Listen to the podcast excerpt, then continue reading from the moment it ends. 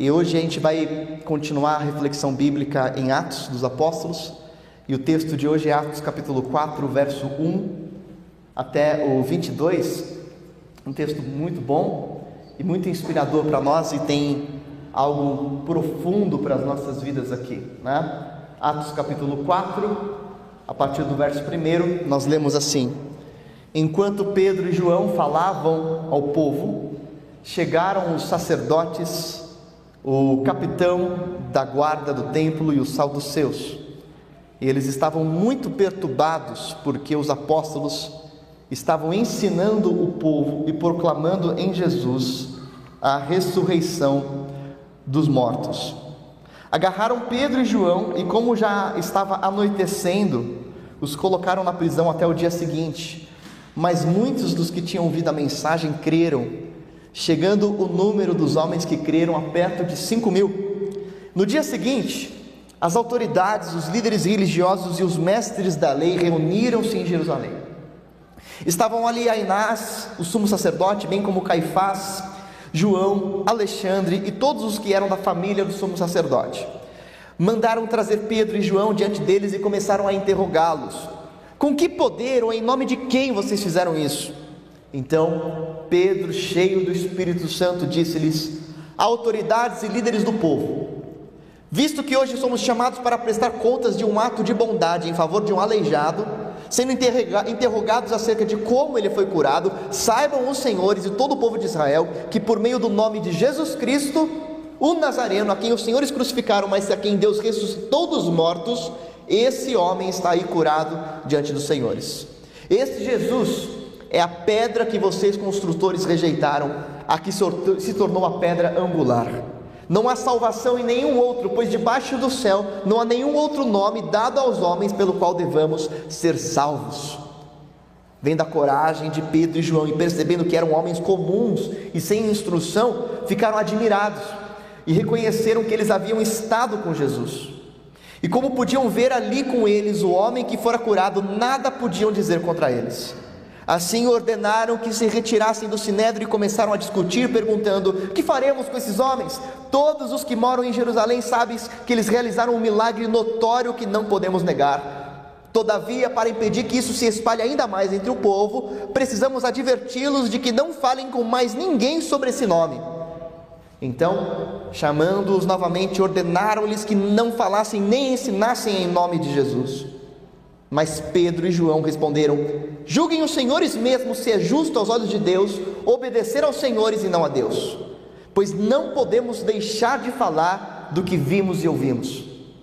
Depois de mais ameaças, eles os deixaram ir. Não tinham como castigá-los, porque todo o povo estava louvando a Deus pelo que acontecera, pois o homem que fora curado milagrosamente tinha mais de 40 anos de idade. Aleluia. Que tremendo, né? Que texto maravilhoso. E o texto de hoje é, nos, nos traz o seguinte título de mensagem: Fidelidade e Continuidade. Ou, como título substituto, Testemunhas Imparáveis. Mas eu preferi Fidelidade e Continuidade. Quando nós vamos ao relato da crucificação e da morte de Jesus, nós vemos que havia um grupo de mestres judeus que foram os, os principais fomentadores da condenação de Cristo, que eram os fariseus. E por que os fariseus foram aqueles principais fomentadores da morte de Jesus? Porque Jesus a todo tempo expunha os pecados deles. Jesus fazia questão de confrontá-los na hipocrisia e de mostrar que eles eram homens que eram apegados à religião, mas vazios de verdadeira fé e de verdadeira vida com Deus. Mas existia um outro grupo que também buscavam esse tipo de religiosidade, mas tinham algumas divergências dos fariseus que eram os saduceus.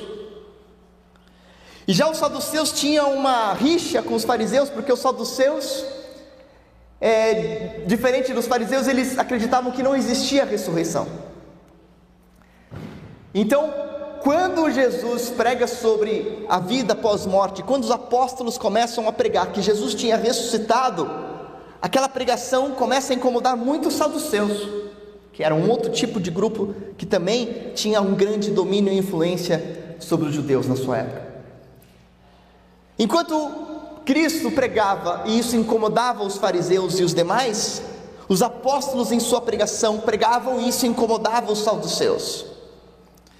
Por que, que eu estou citando isso? Porque sempre que você pregar o verdadeiro evangelho, você vai incomodar algum grupo. Sempre que você se portar como alguém íntegro diante da fé, como alguém que vai pregar com fidelidade as Escrituras como palavra de Deus e como verdade de Deus, inevitavelmente vão se levantar opositores. Inevitavelmente você viverá ameaças, porque o cerne da mensagem cristocêntrica, ela nos leva à transformação e à mudança, ela expõe pecados, ela nos quebranta, ela nos humilha para exaltar a glória de Deus. A mensagem verdadeira do Evangelho, de uma forma muito comum, vai sempre atingir falsos ensinos e por isso levantará naturalmente opositores, e ao longo da história da igreja, isso nunca foi diferente. Por isso você tem que duvidar de si mesmo e do tipo de mensagem que está sendo pregada quando ela é extremamente popular, quando todos gostam. E você tem que, inclusive, duvidar de si mesmo quando, pela sua postura de fé, você consegue agradar todo mundo. Porque se você está agradando a todo mundo, pode ter certeza que tem alguém que você está desagradando, que é Jesus. Uma coisa não obrigatoriamente leva a outra, mas, de forma muito comum, é preciso escolher entre agradar a Deus ou aos homens. E esse foi o dilema de Pedro e João aqui. E nós vimos a resposta deles: julguem os senhores, se nós devemos obedecer a Deus ou aos homens, se nós devemos agradar a Deus ou aos homens.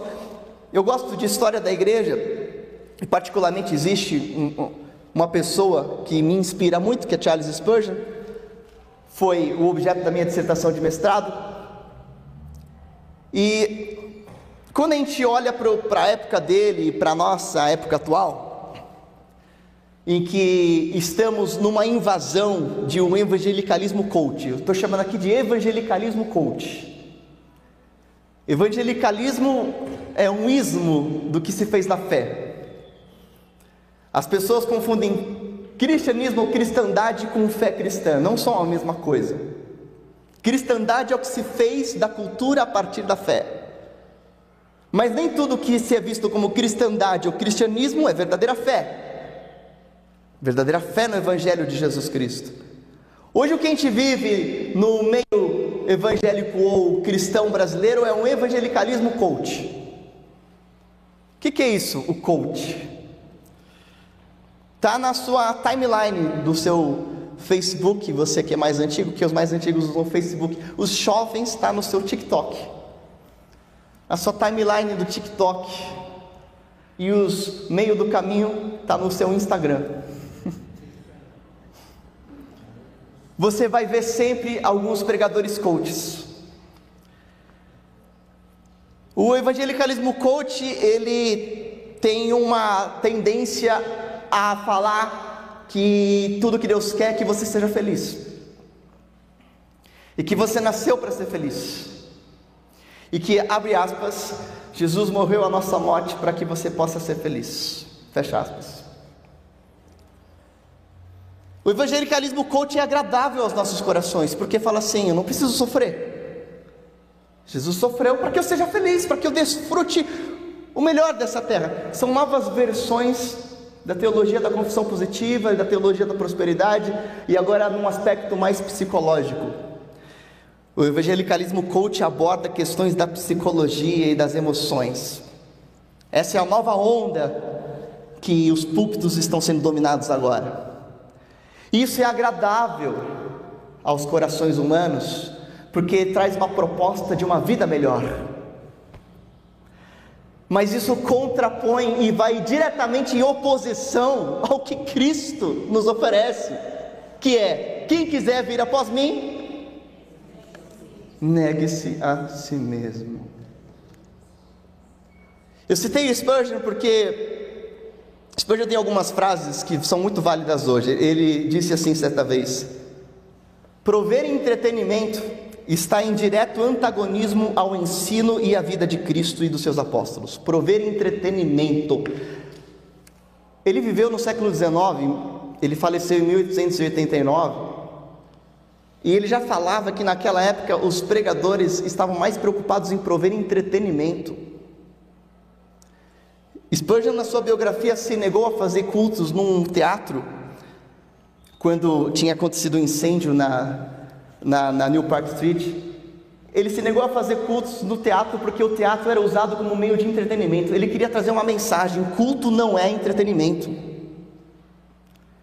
Culto a Deus não é lugar de autossatisfação. Culto a Deus é lugar de proclamação da glória de Deus.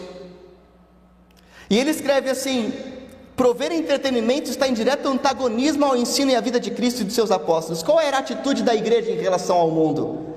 Vós sois o sal, não o docinho que o mundo desprezava. Jesus disse: vocês são o sal, não o caramelo. Spurgeon também profetizou certo dia dizendo: Chegará um dia em que no lugar dos pastores alimentando as ovelhas, haverá palhaços entretendo os bodes. No lugar de pastores alimentando as ovelhas, chegará um dia em que haverá palhaços entretendo os bodes. Uma coisa que me deixa ligeiramente, para não dizer muito indignado, é quando você tem um preletor que enche a igreja porque ele é engraçado porque ele conta piadas, porque é divertido ouvi-lo falar. Chegará um dia em que, no lugar de pastores alimentando ovelhas, haverá palhaços entretendo os bodes. E porque Spurgeon disse isso, obviamente que ele foi massacrado e atacado. Faleceu antes de completar 60 anos de idade. Ao longo da sua vida enfrentou três grandes controvérsias. A primeira delas era porque ele bateu muito nos papistas. Papistas era o nome que se dava àqueles que queriam voltar à igreja anglicana, ao movimento católico. E ele sofreu demais porque ele era contra isso. Depois ele resolveu comprar uma outra briga que era contra os hipercalvinistas, que eram aqueles que acreditavam que não precisava pregar o evangelho. Porque se afinal Deus tem os seus eleitos, para que, que eu vou pregar? E Spurgeon começa a bater de frente contra os hipercalvinistas. Ele, como pastor batista calvinista, começa a bater de frente contra os hipercalvinistas. E ele vai ser massacrado pela alta teologia da sua época e atacado. Começam a chamá-lo de liberal. Quando chega no final da sua vida, Spurgeon começa a bater nos liberais. e começa a falar assim: as, os púlpitos evangélicos na Inglaterra estão sendo dominados pelo liberalismo, as pessoas estão reputando mais valor à ciência do que à revelação. E sabe o que acontece? Quando ele começa a atacar os liberais, ele sai da Convenção Batista. Porque a Convenção Batista inglesa já estava tomada pelo movimento do liberalismo. E essa é a sua terceira grande controvérsia. Eu cito Spurgeon porque a sua vida que hoje é reconhecida como o príncipe dos pregadores e talvez o maior dos pregadores batistas da história, a vida dele foi marcada por oposições. Porque toda vez que você vai se posicionar ao lado de Cristo, vão ter muitas pessoas que vão se posicionar contra você. E se nós não entendermos que isso faz parte do verdadeiro chamado ao Evangelho, nós nunca viveremos a essência da fé em nossos corações. Agora, quero também trazer uma perspectiva positiva aos irmãos, de que quando eu estou cheio do Espírito Santo e eu estou convicto de que ser fiel a Deus é tudo o que eu preciso, o testemunho fiel do cristão vai superar qualquer resistência e qualquer perseguição quando for conduzido pela plenitude do Espírito e quando for motivado pelo desejo de glorificar a Deus acima de todas as coisas. Amém? Você crê nisso? Ao mesmo tempo em que existe esse aspecto da inevitabilidade da oposição, saiba que quando você está cheio do Espírito, você vai vencer qualquer resistência quando o seu coração estiver focado na glória de Deus, acima de qualquer objetivo humano. Então eu quero trazer algumas posturas práticas para os irmãos, para refletirmos sobre esse aprendizado de Atos 4. A primeira delas é que precisamos reavaliar o quão centrados nós estamos em Jesus. A nossa mensagem, a nossa prática, a nossa vida, nossas atividades, nossos programas, nossos relacionamentos, nossas falas precisam sempre retomar o foco na pessoa de Jesus Cristo. E parece uma coisa meio óbvia falar isso, mas na prática nem sempre as igrejas estão focadas em Jesus. Quando a gente vê aqui o texto de Atos capítulo 4, nós vemos no verso 2 que os saduceus estavam muito perturbados porque os apóstolos estavam ensinando o povo e proclamando em Jesus. E aí Pedro vai e chama para Jesus de novo: Esse Jesus é a pedra que vocês rejeitaram e não há salvação nenhum outro, outro nome que pelo qual importa que sejamos salvos que não seja em Jesus. É interessante que Pedro e João usaram da ocasião de um milagre. Aconteceu um milagre espetacular, que era um homem, diz a Bíblia, que aleijado há 40 anos, que foi curado. 40 anos naquela época já era idoso, tá? 40 anos já era uma pessoa idosa. E eles falam assim: um homem que já estava no final da sua vida foi curado, uma coisa completamente impossível. Só que Pedro não faz do milagre o foco, Pedro faz do milagre o caminho para um foco maior. Ele fala assim: aconteceu um milagre, mas isso não é o mais importante. O mais importante é que Jesus Cristo é o único nome que pode salvar. Sabe o que a gente aprende com isso? É que a vida do discípulo plena do Espírito Santo é uma vida que não se distrai com um milagre, não se distrai com um evento, não se distrai com o sobrenatural, não se distrai com a experiência, porque existe um foco, e o foco é Jesus Cristo. É proclamar Jesus Cristo, é anunciar Jesus Cristo, é reafirmar a vida e a obra de Jesus Cristo. Pedro ele passa da cura para a salvação, do particular ao geral, ele vê a cura física do homem como uma ilustração da salvação que é oferecida a todos em Cristo. Em contraste com o tempo em que somos tentados a sucumbir nos dias atuais, nós vemos que as mensagens são ocupadas por todo tipo de ênfase e a centralidade pura no Evangelho de Jesus e na ressurreição e da salvação em seu nome é cada vez mais desviada. O mundo se assusta com o nome e a obra de Jesus. E tudo que Satanás quer e que o inimigo quer é nos desviar da centralidade em Jesus. Eu faço alusão aqui a um livro muito válido de C.S. Lewis, Cartas de um Diabo a Seu Aprendiz, em que ele escreve de uma forma muito sutil qual é a estratégia maligna para fazer a igreja crescente, mas ineficiente. Em um dos seus trechos, Lewis escreve como se fosse um diabo falando para o seu discípulo. Ele escreve assim: Todos os extremos devem ser encorajados. Encorajem os extremos. Porque assim que tornares o mundo um fim e a fé um meio, quase ganhaste o teu homem. E faz muita pouca diferença que tipo de objetivo mundano ele estiver buscando. Sabe o que é isso? É igrejas que assumem como objetivo a política. É igrejas que assumem como principal mote, como principal objetivo, uma ideologia. Porque seja qual for o objetivo mundano que a igreja se torne tomada, já desviou de Jesus. Seja qual espectro que esteja, já desviou de Jesus. E ele escreve assim: ó, desde que os encontros, panfletos, planos de ação, movimentos, causas e cruzadas tenham mais importância do que as orações, as ordenanças, a caridade, esse indivíduo é nosso, e quanto mais religioso nesses termos for, mais seguramente será nosso. Caminhos de desvio de Cristo é práticas religiosas, está nas práticas religiosas. Ele também complementa escrevendo o seguinte: se um homem não pode ser curado do mal de frequentar a igreja, a melhor coisa depois disso é enviá-lo por toda a vizinhança em busca de uma igreja que lhe seja apropriada, até que ele se torne um provador de igrejas. Se o teu paciente não pode ser mantido fora da igreja, deveria pelo menos estar violentamente ligado a algum partido dentro dela. Então Satanás, ele ensina assim o seu discípulo no, livro: olha, se você não consegue tirar o cidadão de dentro da igreja, então coloque um partido dentro do coração dele para que ele se torne um provador de igrejas e se torne um crítico das igrejas. Ele está dentro da igreja, mas ele está sempre lutando para que a vontade dele seja feita dentro da igreja.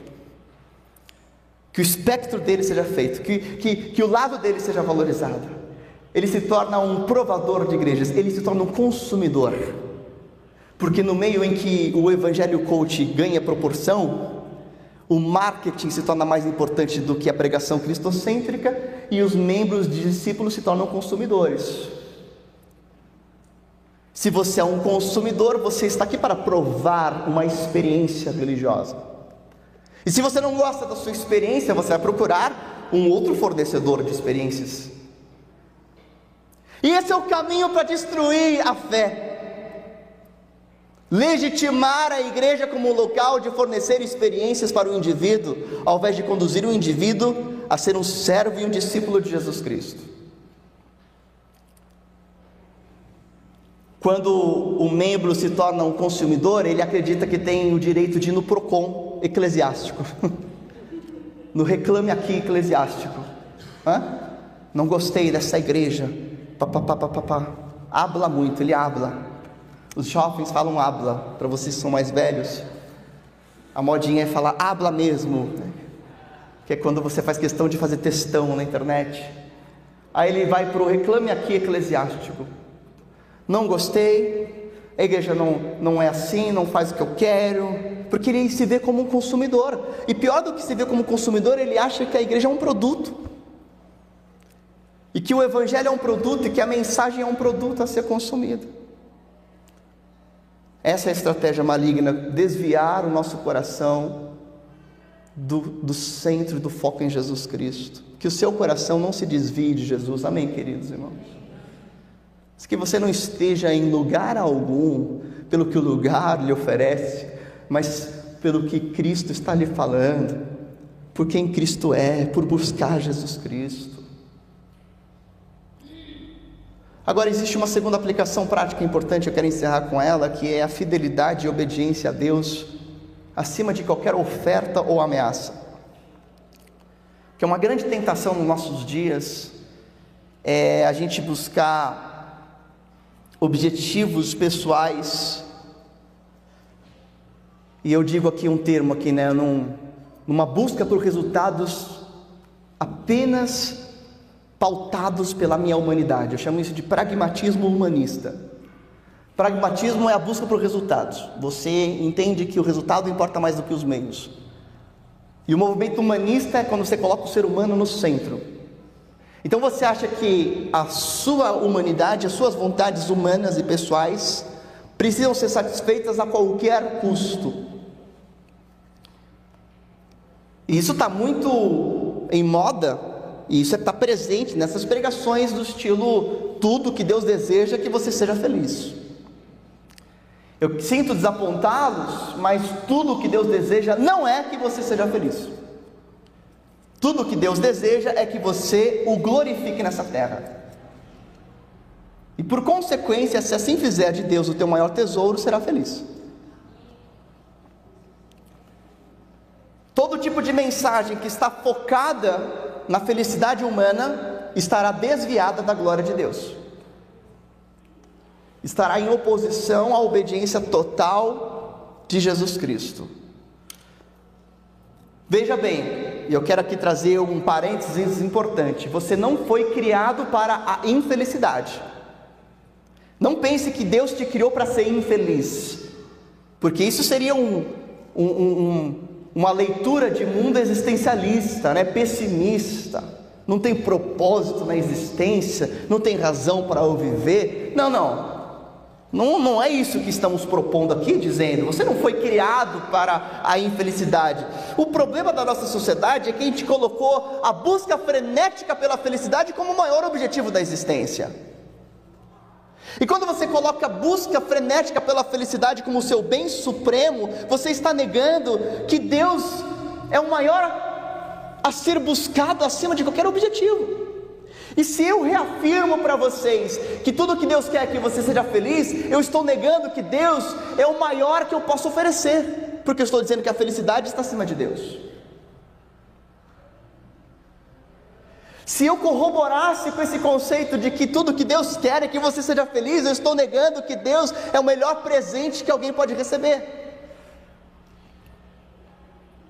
Tudo que Deus quer é que você tenha mais dele, e que você o glorifique mais, que você esteja mais pleno da Sua presença.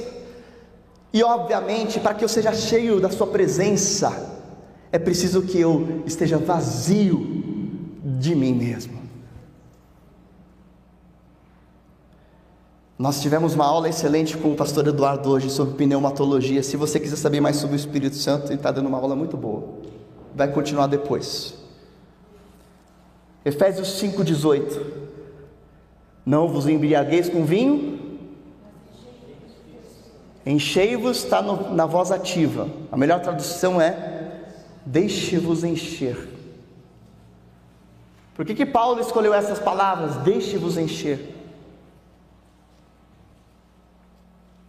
Porque ser cheio do Espírito Santo é algo que vem da ação graciosa de Deus sobre nós, mas para que você seja assim cheio, você precisa se esvaziar. Se você estiver cheio de si mesmo, não tem como o Espírito Santo preencher totalmente o teu ser. Você precisa estar vazio. Quando eu estabeleço Deus e a Sua vontade como meu maior desejo, a felicidade vai ser uma consequência natural e vamos nos satisfazer em um glorificar. Salmo 37, verso 4, a irmã Neuzinha sabe de cor. Deleita-te no Senhor, e Ele te concederá os desejos do teu coração. Deleita-te do Senhor, agrada-te do Senhor, tenha prazer no Senhor, faça do Senhor a tua alegria, a tua satisfação, e a consequência vai ser que o teu desejo será satisfeito, se o teu desejo for Ele. Deus não está dando uma fórmula mágica para você alcançar tudo o que você quiser, a teologia da Xuxa, tudo o que eu quiser. Não. Deus está estabelecendo o seguinte: se o teu maior desejo for Deus, você vai ter o teu desejo satisfeito. Que é mais dele. Obedecer a Deus diante das ameaças ou tentações do mundo foi o que os apóstolos fizeram naquela ocasião. E olha que interessante, porque aqueles apóstolos estavam focados na glória de Deus acima de qualquer coisa. Quando se levantou a oposição, eles não ficaram frustrados. Quando o meu objetivo é a minha felicidade, é a minha razão de viver, qualquer coisa que se levante no meio do caminho contra a minha felicidade se torna um motivo de frustração. Está comigo aqui, queridos? Estão comigo? Opa, obrigado.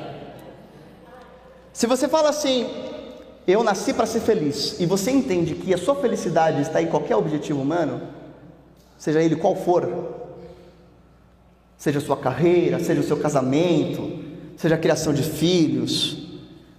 Você fala assim: nasci para ser feliz e para mim a felicidade é alcançar esse objetivo. Qualquer coisa que se opor a esse objetivo vai ser uma ameaça de extrema frustração para os teus planos.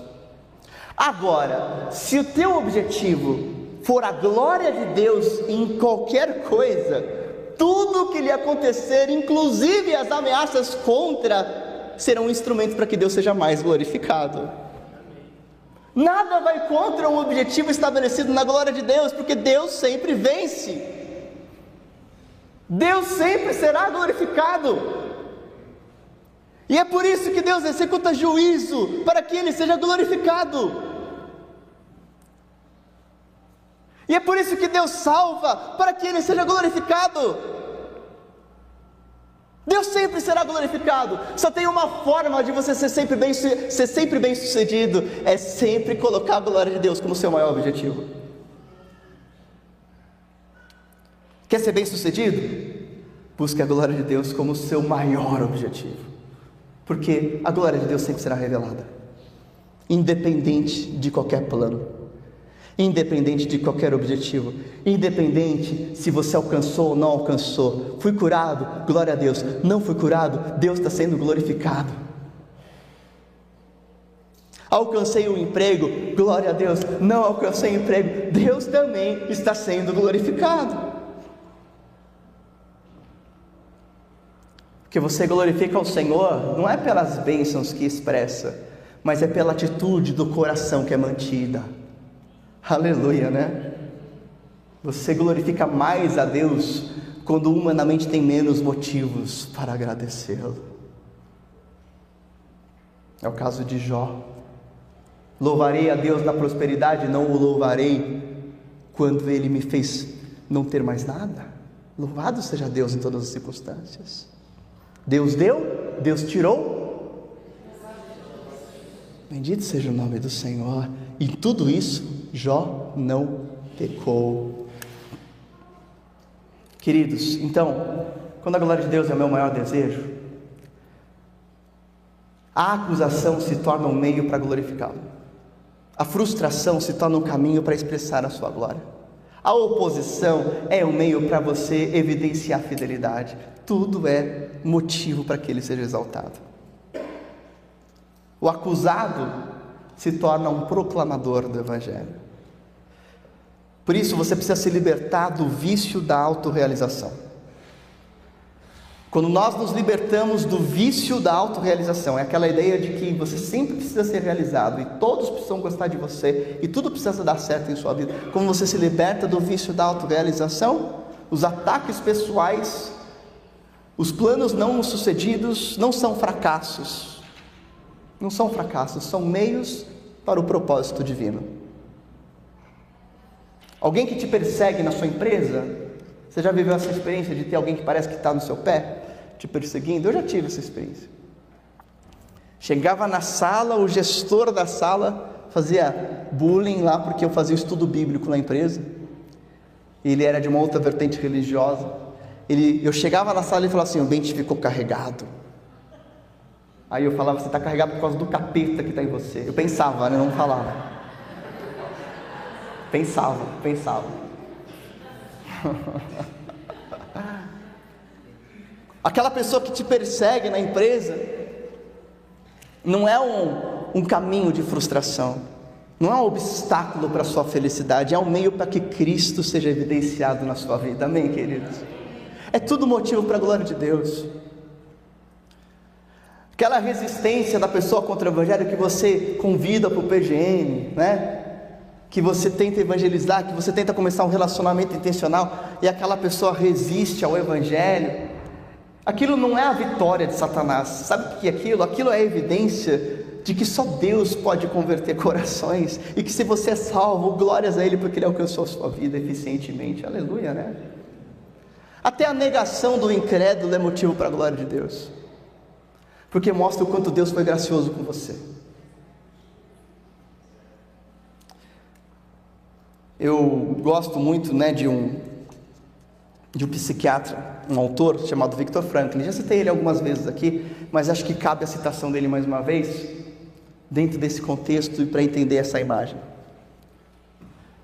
Viktor Franklin, chamado de pai da logoterapia, ele foi um judeu que viveu durante o nazismo, a Segunda Guerra Mundial, e o que aconteceu com a vida desse indivíduo, desse autor ele, quando ele era criança, ele sobreviveu ao campo de concentração em Auschwitz e, quando adulto, perdeu a esposa grávida, perdeu seus pais e seu irmão no Holocausto nazista. Então, ele perdeu a esposa grávida, perdeu os pais, perdeu o irmão, todo mundo morreu na família dele no Holocausto, no campo de concentração.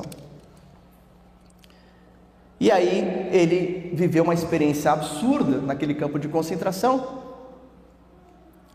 e como uma pessoa formada e tendente à reflexão, ele começou a observar o que trazia sentido de vida para aqueles homens.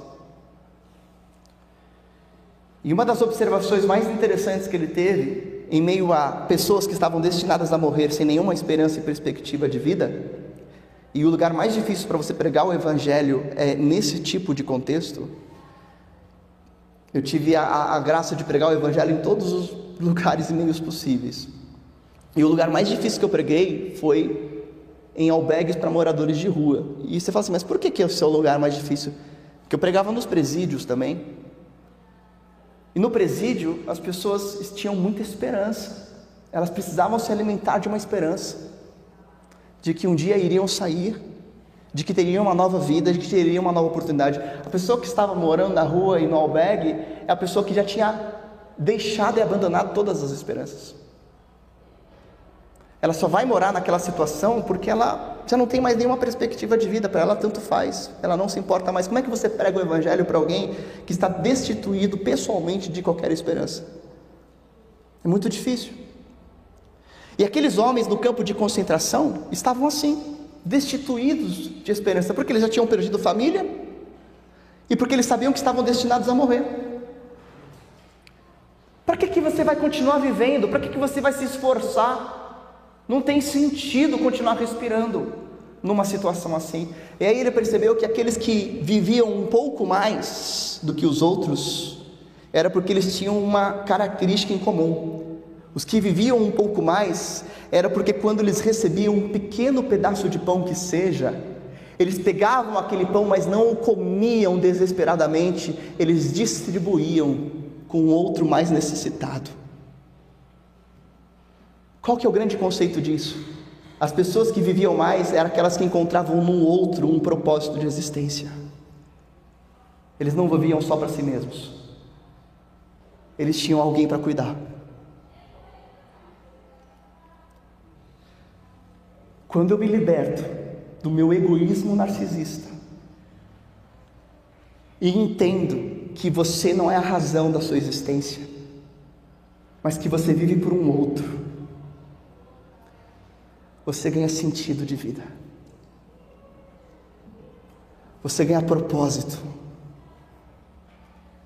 Você ganha motivação. Você ganha razão, você ganha esperança. E é exatamente isso que os apóstolos viveram. Quando eu vejo o apóstolo Paulo, aqui em Atos capítulo 20, verso 22, ele escreve exatamente isso. Ele diz assim: compelido pelo Espírito, eu vou para Jerusalém sem saber o que vai me acontecer. Eu só sei que em todas as cidades o Espírito Santo me avisa que prisões e sofrimentos me esperam. Olha o que Paulo está falando. O Espírito Santo me avisa que em todo lugar que eu for tem uma coisa que eu sei que vai acontecer: prisão e sofrimento. Mas ele continua: Todavia não me importo e nem considero a minha vida de valor algum para mim mesmo, se tão somente puder terminar a corrida e completar o ministério que o Senhor Jesus me confiou de testemunhar do Evangelho da graça de Deus. Sabe o que é isso? Motivação além da vida. Se você deixa de viver para si mesmo, você continua vivendo eternamente. Só tem um caminho para você ser bem sucedido e realizado o caminho para a plena satisfação não está num objetivo humano, mas está como consequência de algo maior viver para a glória de Cristo. Amém? Eu quero orar com vocês. É, o quanto o teu coração fica inquieto com as frustrações, com as resistências dos seus planos, com as oposições, que se levantam. O quanto isso te deixa frustrado, te deixa abatido, chateado. É preciso mudar o foco. Hoje Deus te chama para mudar o foco. Hoje Deus nos chama para nos arrependermos da egolatria, para nos arrependermos daquilo que nos faz olhar somente para nós mesmos e começarmos a colocar o foco na glória de Deus. Esse tem que ser o objetivo máximo da sua vida. Liberte-se das distrações de foco. Centralize o teu coração em Jesus Cristo, em adorá-lo, anunciar o seu evangelho. Milagre, as bênçãos, as experiências não superam a glória de Cristo, não podem superar a proclamação de Jesus. Busque ser fiel. Não persiga resultados acima da lealdade. Senhor, está aqui o teu povo em oração comigo e eu te peço para que o teu Espírito Santo confirme aquilo que é verdadeiro da tua palavra em cada coração. E que o Senhor venha nos transformar, ó Deus. e nos fazer aqueles que são servos fiéis em Ti e que encontram realização na fidelidade ao Senhor e em glorificar o Teu nome, Jesus Cristo. Pai, que cada um de nós sejamos encontrados fiéis ao que o Senhor nos tem chamado a realizar, na obediência ao Senhor, na exaltação do Teu nome, na proclamação fiel do Teu Evangelho. Senhor Jesus, liberta-nos da egolatria e nos faz, ó Deus, viver completamente focados na Tua glória em cada pormenor da nossa existência. Abençoa os teus filhos que aqui oram comigo, para que cada frustração ou resistência não lhes seja um impeditivo para permanecer glorificando o teu nome, mas seja combustível. Senhor, que o Senhor nos faça, Pai, resplandecer a tua imagem nessa terra como servos fiéis em cada circunstância dos nossos dias. Abençoa-nos nesse propósito, muda-nos e perdoa-nos pelos nossos pecados. Nós nos voltamos para ti, em nome de Jesus Cristo. E se você crê, diga amém. Aleluia.